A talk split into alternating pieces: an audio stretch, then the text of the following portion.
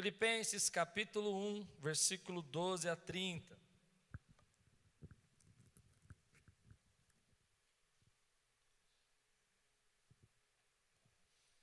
Quero que saibam, irmãos, que aquilo que me aconteceu tem, ao contrário, servido para o progresso do Evangelho. Como resultado, tornou-se evidente a toda a guarda do palácio e a todos os demais que estão na prisão por causa de Cristo. E os irmãos, em sua maioria, motivados no Senhor pela minha prisão, estão anunciando a palavra com maior determinação e destemor. É verdade que alguns pregam Cristo por inveja e rivalidade, mas outros o fazem de boa vontade. Estes o fazem por amor, sabendo que aqui me encontro para a defesa do Evangelho. Aqueles pregam Cristo por ambição egoísta, sem sinceridade, pensando que podem causar sofrimento enquanto estou preso. Mas o que importa? O importante é que, de qualquer forma, seja por motivos falsos ou verdadeiros, Cristo está sendo pregado, e por isso me alegro. De fato, continuarei a alegrar-me, pois sei que o que me aconteceu resultará em minha libertação. Graças às orações de vocês e ao auxílio do Espírito de Jesus Cristo. Aguardo ansiosamente e espero que em nada serei envergonhado. Ao contrário, com toda a determinação de sempre, também agora Cristo será engrandecido em meu corpo, quer pela vida, quer pela morte, porque para mim o viver é Cristo e o morrer é lucro. Caso continue vivendo no corpo, terei fruto no meu trabalho, e já não sei o que escolher. Estou pressionado dos dois lados. Desejo partir e estar com Cristo, o que é muito melhor. Contudo, é mais necessário, por causa de vocês, que eu permaneça no corpo. Convencido disso, sei que vou permanecer e continuar com todos vocês para o seu progresso e alegria na fé, a fim de que, pela minha presença, outra vez a exultação de vocês em Cristo Jesus transborde por minha causa. Não importa o que aconteça, exerçam a sua cidadania de maneira digna do Evangelho de Cristo, para que assim, quer eu vá e os veja, quer apenas ouça a seu respeito em minha ausência, fique eu sabendo que vocês permanecem firmes num só espírito, lutando unânimes pela fé evangélica, sem de forma alguma deixar-se intimidar por aqueles que opõem a vocês. Para eles isso é sinal de destruição, mas para vocês de salvação. E isto da parte de Deus, pois a vocês foi dado o privilégio de não apenas crer em Cristo, mas também de sofrer por Ele, já que estão passando pelo mesmo combate que me viram enfrentar e agora ouvem o que ainda enfrento. Vamos orar? Senhor, fala conosco nessa manhã. Traz a tua palavra ao nosso coração. Obrigado por essa oportunidade de estarmos nesse segundo serviço nessa manhã, Senhor. Obrigado por estarmos juntos aqui, nessa celebração. Obrigado por todos esses irmãos que estão aqui, Senhor, ligados conosco, assistindo esse culto online. Por todas as famílias que essa igreja representa. Por todos os nossos filhos e filhas aqui, Senhor, que estão nesse momento, recebendo também, Senhor, na igreja da criança, tua palavra, Pai. Que eles sejam abençoados, em nome de Jesus. Amém. Glória a Deus. Aleluia. Essa semana olhei para esse texto e ele me saltou os olhos. Porque Paulo está escrevendo essa carta aos Filipenses, preso numa cadeia romana. E lá ele começa a escrever uma carta que todos nós teólogos falamos que é uma carta sobre alegria, dentro de uma prisão. Mas o que me saltou os olhos é logo no versículo 12. Se você quiser ler comigo aqui de novo, no versículo 12, ele diz assim: Quero ainda, irmãos, cientificar-vos, deixar vocês cientes de que as coisas que me aconteceram, as coisas que me aconteceram, isso saltou meus olhos porque, na maioria das vezes que eu converso com algumas pessoas durante a semana, elas retratam a vida delas segundo as coisas que aconteceram. Nós somos esse ajuntamento de coisas que nos aconteceram. A tua formação, o teu jeito de ser, a maneira como você crê ou não crê, a maneira que você adora ou não adora, o jeito que você espera e tem esperança do futuro, é uma colisão, é um, é um, um chacoalhar de coisas que aconteceram no seu passado. Paulo está pegando uma experiência muito forte na vida dele, que está em Atos dos Apóstolos, capítulo 22, até Atos dos Apóstolos, capítulo 27, E ele resume tudo isso, que daria para escrever uma carta inteira, na seguinte frase: As coisas que me aconteceram. E assim é a nossa vida. Quando você resume a sua vida, você começa a pensar: por que, que você tem essa atitude? Por que, que você age dessa maneira? Por que, que você se sente menos esperançoso? Por que, que você está passando esse processo que nós estamos passando nessa pandemia? Porque tudo isso forma o nosso caráter, forma os nossos valores, faz ser quem a gente é. Nós somos não aquilo que não aconteceu, nós somos aquilo que nos aconteceu. Aquilo que nos aconteceu, que não nos aconteceu, não nos influencia em nada, não nos fortalece, não nos faz fortes, não nos faz firmes, não nos faz mais crentes, não nos faz mais cristãos. Só pelo fato de você ter uma vida tranquila e você ter passado tua vida muito bem, você não vai dizer que você vai ser um adorador maior. Mas você é um adorador fortalecido, resiliente, cheio do Espírito Santo, porque você viveu coisas que te aconteceram. E sobre ela a graça de Deus, a mão de Deus estava sobre sua vida. Quando eu conversava com uma pessoa essa semana, ela dizia assim para mim: Sabe, pastor, eu tenho essa reação, eu tenho essas atitudes, mas o senhor sabe por que, que eu sou assim? Eu falei: Eu sei, eu conheço ele há muitos anos, há muitos anos. E eu disse: Eu sei os processos que você passou. E ele disse: Então, eu tive essa perda, depois essa perda, depois essa decepção, e agora eu estou assim por causa das coisas que me aconteceram. E é sobre isso que eu quero falar com você hoje. É que, de alguma maneira, o apóstolo Paulo preso naquela cadeia, ele olhou para tudo aquilo e disse: Por causa das coisas que me aconteceram, eu quero certificar vocês, eu quero deixar vocês cientes que Deus está trazendo progresso, Deus está trazendo avanço, Deus está trazendo mudança, Deus está trazendo transformação. Meu querido, às vezes a gente não enxerga que esses acontecimentos da nossa vida que nos formam, nos, nos tornam fortalecidos, são a, a verdadeiro progresso de Deus na nossa vida. Deus tem progresso atrás das coisas que nos aconteceram. Ele não quer que você fique parado no processo, ele não quer que você fique preso no processo, mas ele quer que esse processo te leve adiante, te faça florescer, te faça enxergar que a boa mão de Deus continua conduzindo a tua vida. Então, quando o apóstolo Paulo começa a falar sobre isso, eu fiquei pensando quais foram as coisas que aconteceram. Primeiro, ele foi injustamente acusado no templo de Jerusalém que ele tinha profanado o templo. Foi uma injustiça o que aconteceu com ele.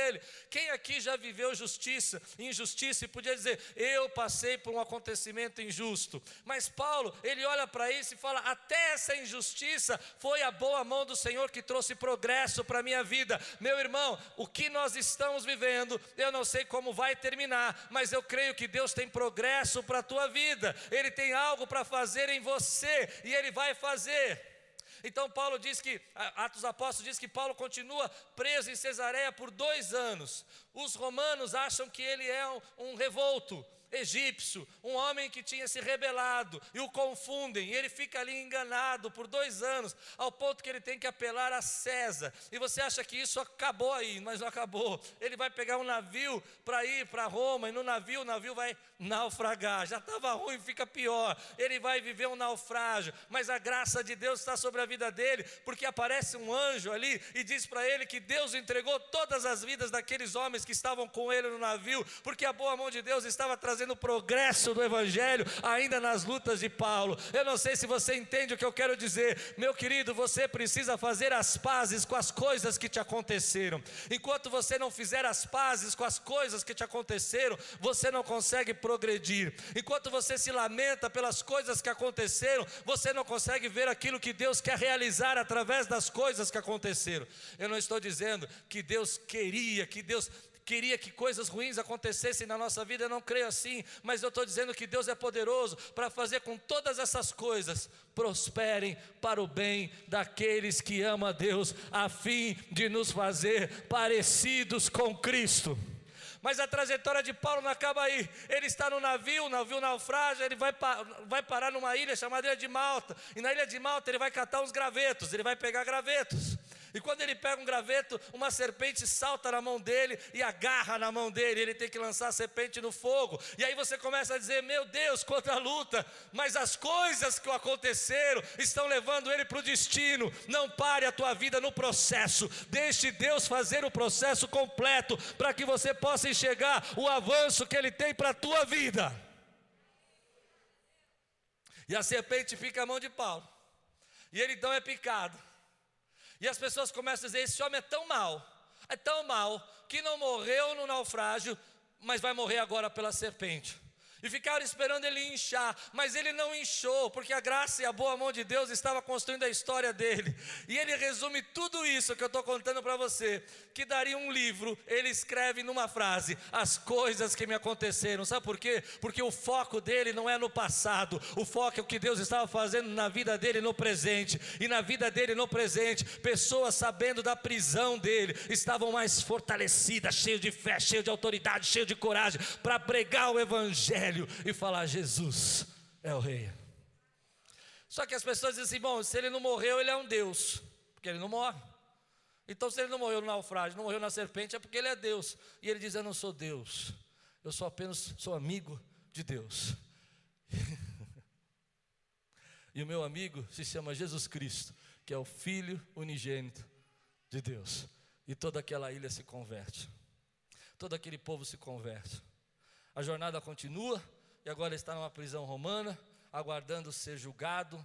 E ele diz: Eu quero que vocês saibam que as coisas que me aconteceram, fiquem cientes, todas elas, por mais estranhas que pareçam, por mais esquisitas que possam ser para vocês, elas estão trazendo o progresso do Evangelho. Pessoas estão pregando por inveja, gente está fazendo as coisas porque é, acham que vai me machucar, tem pessoas falando mal de mim. e eu fico pensando que, da mesma maneira, nós estamos vivendo esse tempo. Coisas que estão nos acontecendo que nós não entendemos agora, mas que de uma maneira especial, se você deixar Deus trabalhar, vai trazer o progresso da palavra de Deus no seu coração. Vai fazer você buscar a Deus de uma maneira diferente.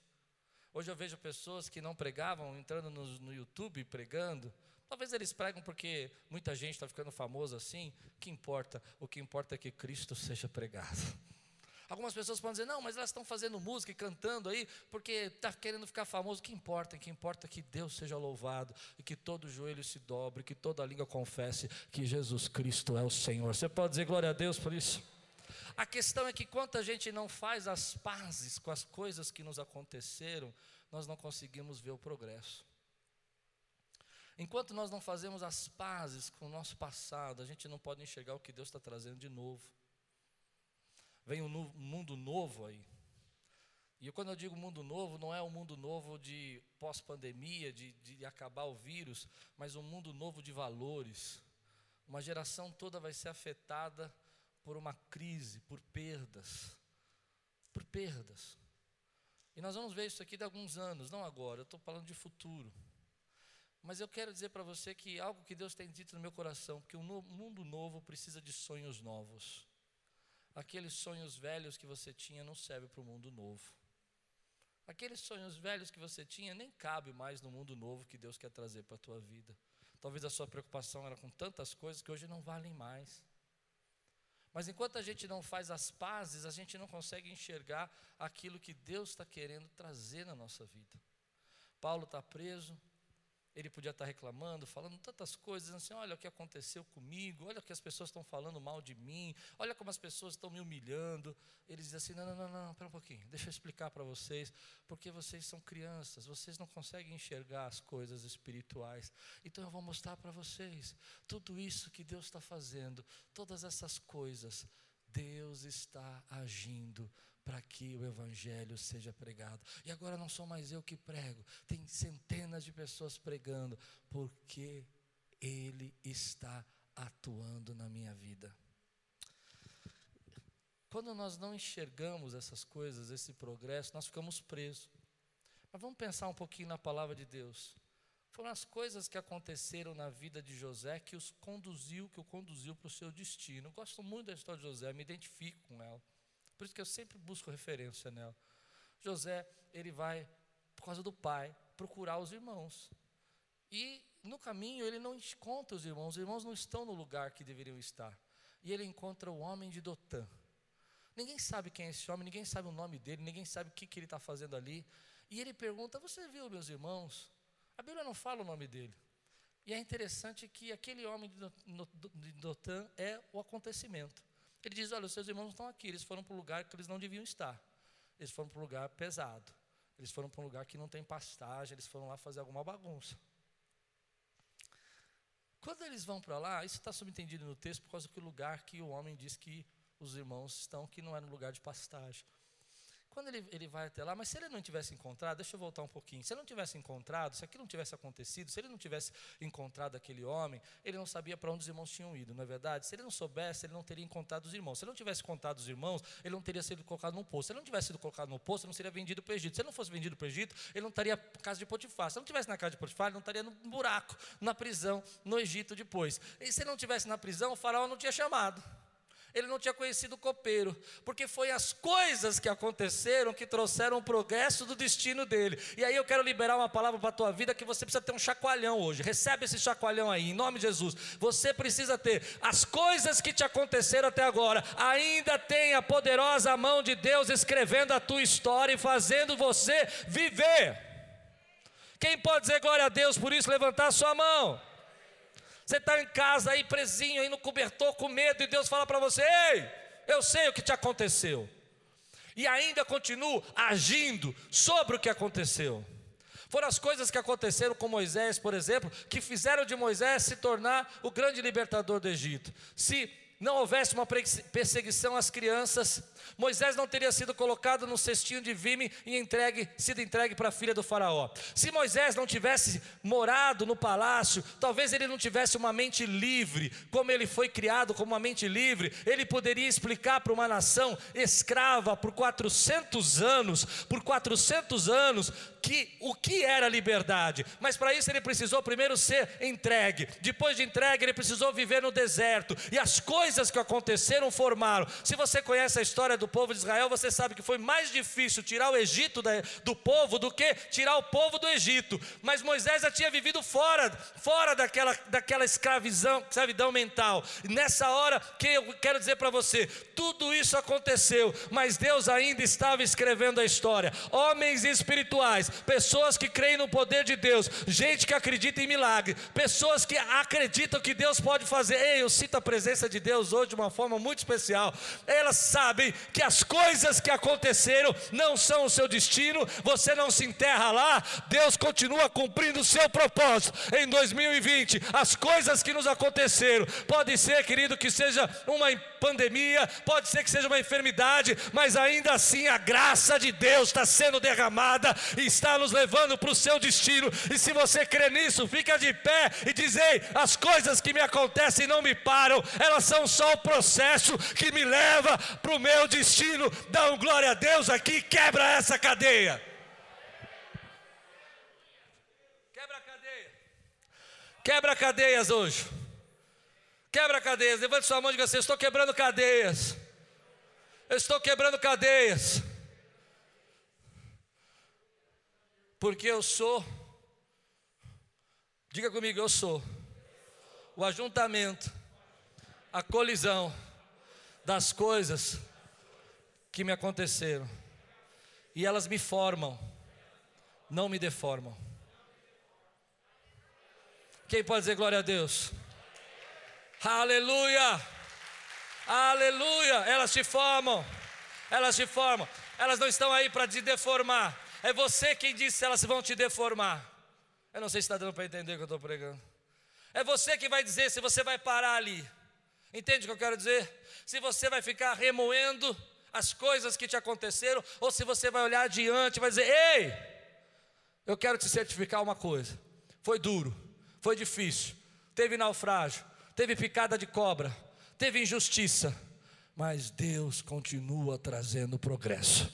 Quem crê aqui, dá um glória a Deus aí. Pode sentar, escreve no chat aí. Deus tem progresso. Escreve, eu amo. Eu chego em casa correndo para ler o chat.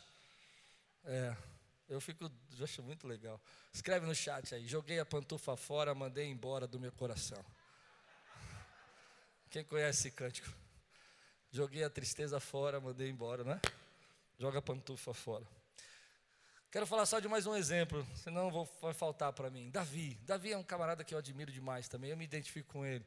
As coisas que aconteceram com Davi são impressionantes. A primeira coisa que aconteceu com Davi é que ele é esquecido pelo pai. Mas ele conta uma história quando ele encontra o gigante Golias. Ele diz assim: Olha, eu já enfrentei um urso, eu já enfrentei um leão, e eu posso enfrentar esse filisteu por causa das coisas que me aconteceram. As coisas que te aconteceram te fazem resilientes, te faz fortalecido, te faz cheio da graça,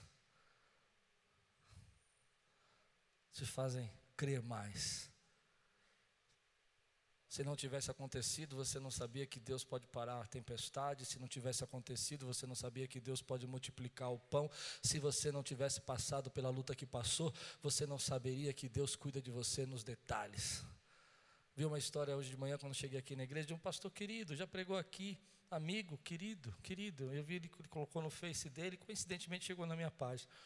Ele contou uma história que quando ele era criança, já jubilado, né, aposentado, ele disse que é, ele perguntou para o pai dele: Pai, existe anjos? Que assunto polêmico, né? Existe anjos? Você acredita que existam anjos? Achei interessante o tema, me chamou a atenção. Falei: Vou ler. Ele disse que o pai dele falou: Filho, eu não sou muito especialista nessa história de anjo. O pai dele era pastor também. Mas eu quero te contar uma história.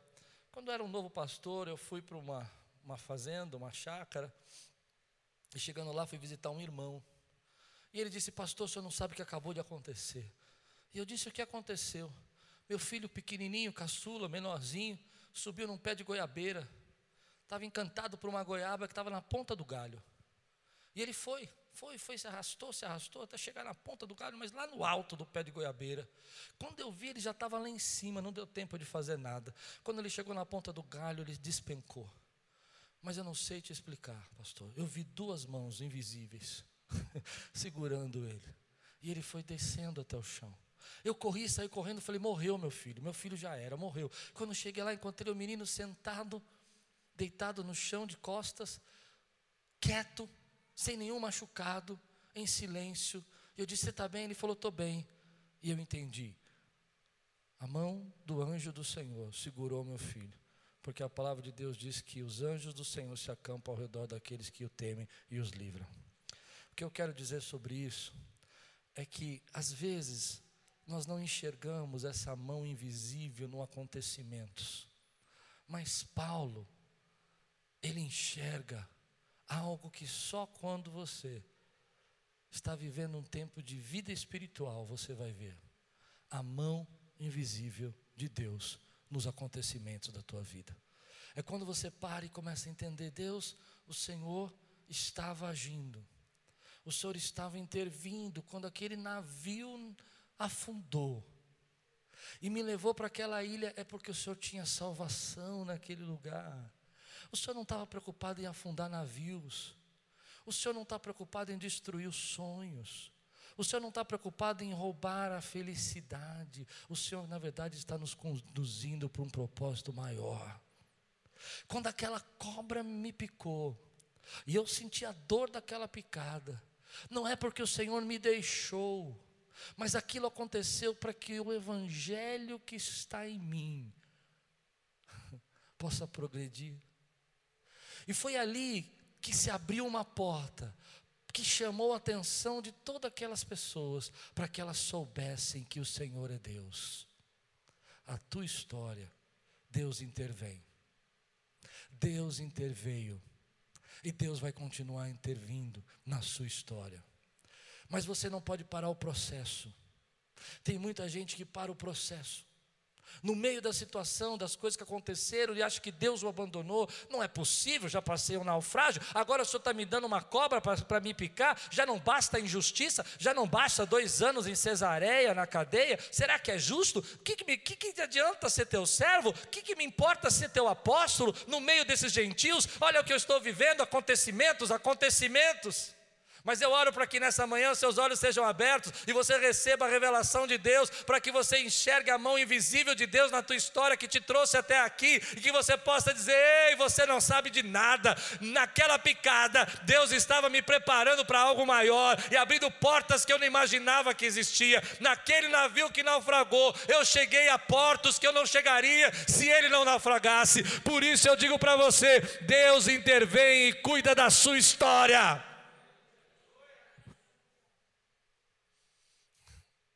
É nessa hora que Deus começa a agir na tua história.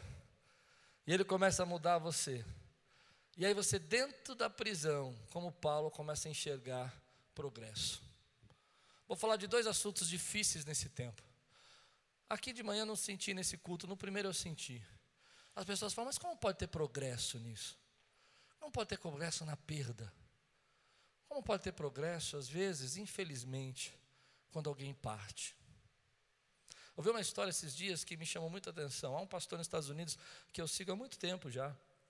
E ele tem uma igreja de 40 mil pessoas. E ele conta uma história que é chocante às vezes. Eu não teria a coragem que ele tem. Ele diz assim: Olha, minha mamãe pegou câncer. Só que hoje a mamãe dele tem 80 anos. E aí aquela igreja que é dentro de um, de um estádio de basquete com 40 mil pessoas, vem aquela câmera de estádio de basquete e focaliza a mãe dele sentadinha ali, com 80 anos, cabelinho branco, pegou câncer. E o médico disse que ela ia morrer em um mês, uma semana. Mas ela não morreu, ela está aqui porque Jesus curou. Aí outro dia ele conta uma outra história. Ele diz assim: meu pai morreu aos 56 anos. E ele teve um infarto fulminante. E toda a minha vida eu era o produtor do meu pai. Meu pai tinha um canal de televisão, fazia cultos online, cultos na TV, e eu produzia as câmeras, eu produzia a parte de visual, mas eu nunca tinha pregado. No dia que meu pai morreu, algumas pessoas da igreja me chamaram. Ele tem um irmão que é médico, que estava fora do, do país naquele momento fazendo missões e disseram: Olha, você vai ter que pregar, porque domingo não tem ninguém para pregar. E ele disse: Mas eu nunca preguei, eu só fico atrás das câmeras, eu só fico ali ajudando meu pai, não, não sei pregar. Ele disse: Não, mas prega, prepara. E ele sentiu Deus falando para ele assim: Você tem que pregar. Então ele foi, dobrou o joelho, chorou, orou e pregou. Poucos anos depois, três anos depois, eles tiveram a oportunidade de comprar esse estádio de basquete. A igreja saiu de um número pequeno para 40 mil pessoas. Deus sabia o tempo do pai dele, mas apesar do tempo do pai dele, o progresso não parou na obra do Senhor. Coisas que nós não entendemos, nós somos forasteiros nesse mundo. Eu posso ir fundo? Eu não vou pregar hoje para meninos, vou pregar para cristãos, amém, queridos? Eu não vou pregar hoje para bebês, vou pregar para ovelhas. Posso pregar? Nós somos forasteiros nesse mundo. Eu quero que você tenha uma vida longa, mas que você saiba que a sua vida sempre vai depender de Deus. E sempre Ele vai trazer progresso. Na minha vida aconteceu uma coisa muito semelhante que eu tenho muito, muito medo de falar, assim, eu tenho cuidado para falar. Meu pai era o meu melhor amigo. E de repente, de uma hora para outra, eu perdi meu melhor amigo, perdi meu conselheiro. Meu pai era tão importante para a minha emoção que eu ligava para ele só para brigar. Sabe, para descarregar. Falava assim, ó, fica quieto que eu preciso descarregar. Você, viu? Tá, tá. Ele falou, tá mais calmo? Tá bom, me liga depois. Era bom para mim. Mas chegou um momento que Deus falou assim: o tempo do teu pai, a jornada dele terminou. E Deus levou meu pai. Eu chorei, fiquei triste. Em 2008, algo começou a mudar em mim. Talvez porque meu pai tenha se tornado uma muleta. Entende o que eu estou dizendo? E Deus precisava trazer coisas novas. Eu não estou dizendo que tudo é assim, nem sempre é assim, foi assim comigo. E Deus precisava trazer umas coisas novas. E de 2008 para agora, nós já crescemos mais de cinco vezes. Sabe por quê? Porque Deus tinha progresso a tua vida não para nas coisas que aconteceram, a não ser que você deixe. É você quem vai decidir. Então toda a intervenção de Deus e toda a mão de Deus vai construindo a história de Paulo e ele vai dizer assim: olha, isso está culminando no meu destino, está culminando no meu propósito. Mas olha o que ele diz no versículo 14. No versículo 14 ele diz assim: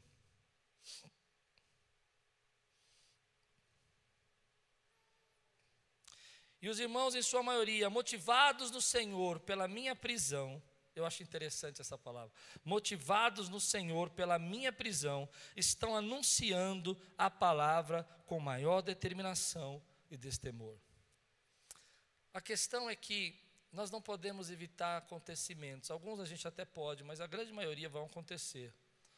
E a questão é se você vai usar esses acontecimentos para inspirar você ou para desmotivar você. Algumas pessoas, querido, passam por coisas terríveis, mas elas pegam isso e começam a usar isso como inspiração. A sua vida é uma inspiração para alguém.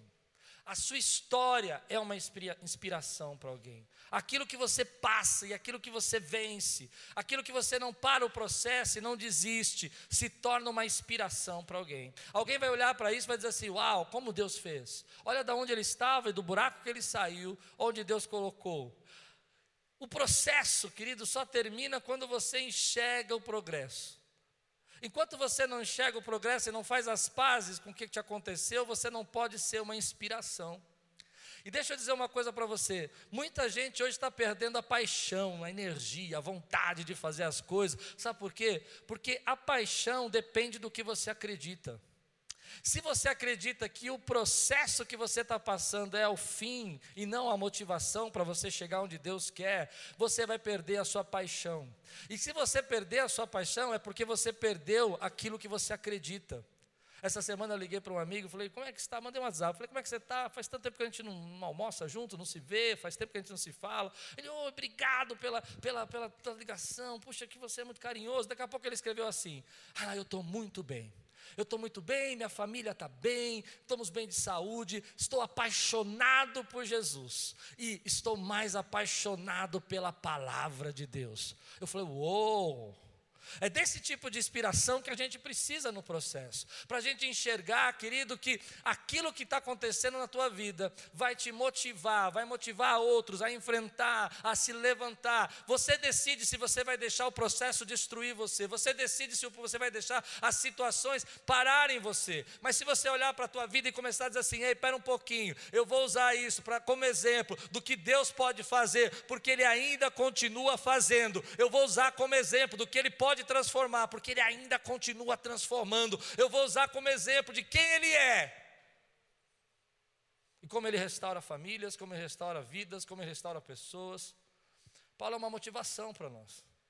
Como é que ele, preso numa prisão romana, pode ser inspiração para alguém? Eu não sei se você está entendendo.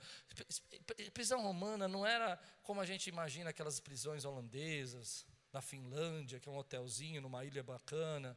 Você já viu essas prisões? Eu fico falando, o camarada fica lá, tem a cozinha. prisão romana era uma, um buraco na rocha que se colocava, enfiava o, o detento para dentro, deixava ele lá. Para ele sair, ele tinha que sair arrastado, puxado. E colocava ali, ali ele ficava ali o tempo que fosse necessário, morria ali de, de doenças, morria das próprias situações. Mas Paulo, nessa prisão, ele vai falar assim: olha, isso que está me acontecendo está motivando alguém. Eu acredito que no futuro a gente vai olhar para todo esse processo e vai falar assim: Uau, eu estou mais forte, mais cheio de fé, mais esperançoso, porque eu venci 2020.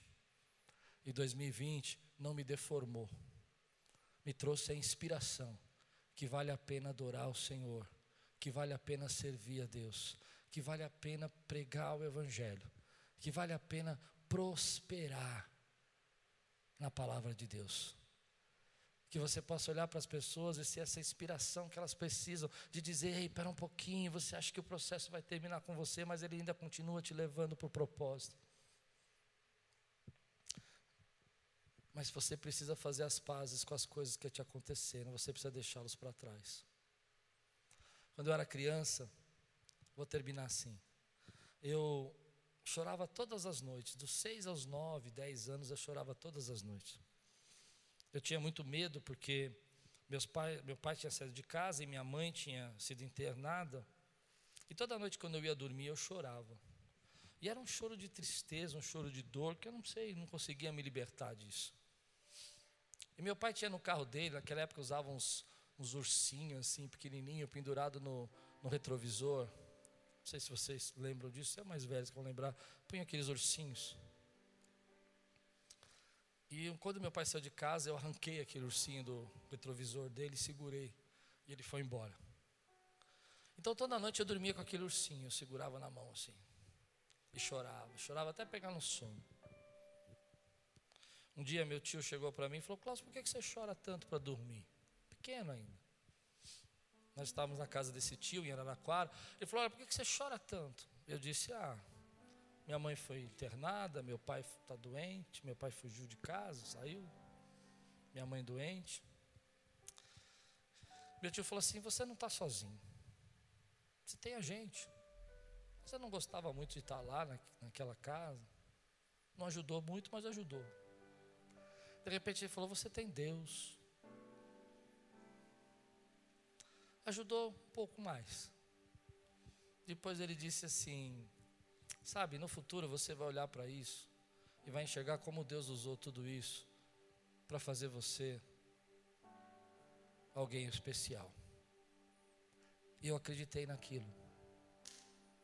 Eu não sei porquê, mas eu acho que como criança a gente é tão simples, né? Eu acreditei, acreditei. Alguns dias depois eu parei de chorar, eu já não chorava mais. Peguei aquele ursinho, levei até meu tio, coloquei na mão dele e falei: Tio, pode jogar fora. Porque eu sei que Deus vai usar isso para me abençoar. Eu fiz as pazes com as coisas que me aconteceram. Aí então Deus pode trazer o progresso. Aí Deus pode dar uma visão 20 e 20 para você enxergar o que, que Ele está fazendo no momento que você não enxerga. Aí Deus pode falar com você coisas que estavam ocultas e que você não podia conhecer. Aí você pode servir de inspiração. E pode ser usado na sua história para a transformação de muita gente. Para que muita gente seja abençoado na tua vida. Você recebe essa palavra hoje na sua vida? Não pare o processo até que você enxergue o progresso. Se Deus está falando com você, e nesse, nessa manhã você recebe essa palavra e você olha para o teu coração e diz assim: Olha, sabe Deus, é tempo de eu progredir, de eu não ficar pensando só nas coisas que estão acontecendo nesse tempo, mas entender que no final tudo isso vai me conduzir para o propósito que o Senhor tem para mim. Eu quero orar com você. Quero abençoar você em nome de Jesus. Quero selar essa palavra no teu coração, se Deus está falando com você. E se Deus está falando com você, eu vou pedir para você ficar de pé, reconhecer o que Deus está falando com você e orar comigo. Se você está falando, se Deus está falando com você que está em casa, escreve aí Amém. Deus é bom. Faz um sinal com as mãozinhas levantadas aí, um emoji, dizendo: Ei, é comigo. Sela essa palavra no teu coração. Nesse tempo que a gente está passando, eu vejo, apesar de todas as lutas que nós enfrentamos, Deus tem trazido progresso. Pessoas têm se convertido, gente tem chegado a Cristo não só aqui na igreja, mas também aqui, viu gente? Aqui muita gente, mas eu vejo igrejas também, querido, falando do amor de Deus e, e explodindo nessas redes e tal. Deus está trazendo progresso.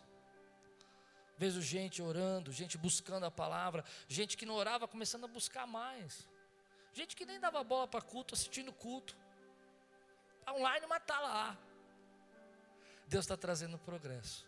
Mas o maior progresso que Deus está trazendo é que você está apaixonado pelo Senhor e ama a palavra dele. Você recebe essa palavra na tua vida, meu irmão? Então levanta a tua mão e diga assim: Senhor, eu creio que de alguma maneira a minha luta vai ser inspiração, a minha luta vai trazer transformação. Eu creio que eu vou enxergar o que o Senhor está fazendo na minha vida. Dá um grande glória a Deus aqui, aquele que você não pode dar em casa. Esse é o glória a Deus que você não pode dar em casa? Qual é o glória a Deus que você não pode dar em casa? Aleluia, aleluia.